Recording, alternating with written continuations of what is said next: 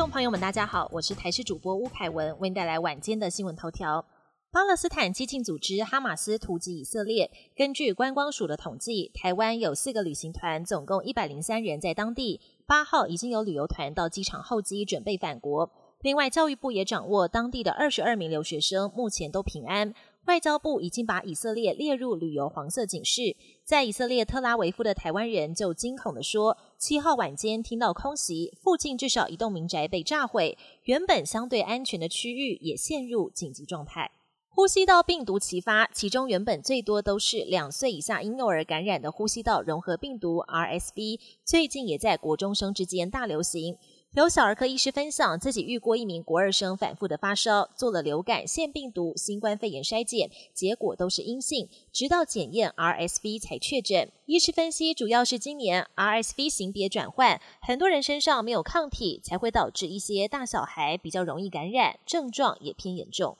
年假第二天，东北季风报道，基隆北海岸、宜兰地区可能有局部豪雨，尤其九号、十号这两天，东北季风通过。北部体感高温可能会下降三到四度。另外，今天一早国五就开始涌现车潮，高工局也公布了地雷路段，包含国五北向宜兰到平林，可能从中午一路塞到深夜，连塞十一个小时，行车时间可能是平时的七倍。国际焦点。巴勒斯坦伊斯兰激进组织哈马斯七号对以色列发动闪电攻击，造成以色列军民至少三百五十人死亡，数千人受伤，多名以色列人被绑走充当人质。以色列随后展开反击，加萨走廊的死亡人数也上升到三百多人，上千人受伤。这是以巴数十年来最严重的冲突，时间正逢以阿冲突赎罪日战争的五十周年，显示哈马斯有备而来。但以色列情报系统失灵，对哈马斯的袭击浑然不知。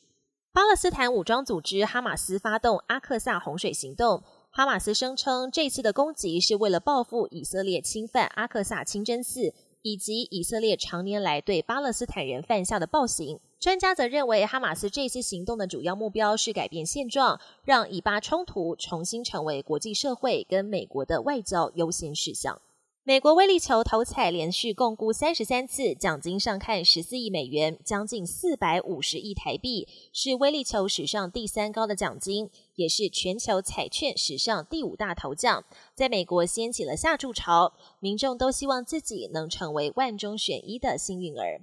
本节新闻由台视新闻制作，感谢您的收听，更多内容请锁定台视各界新闻与台视新闻 YouTube 频道。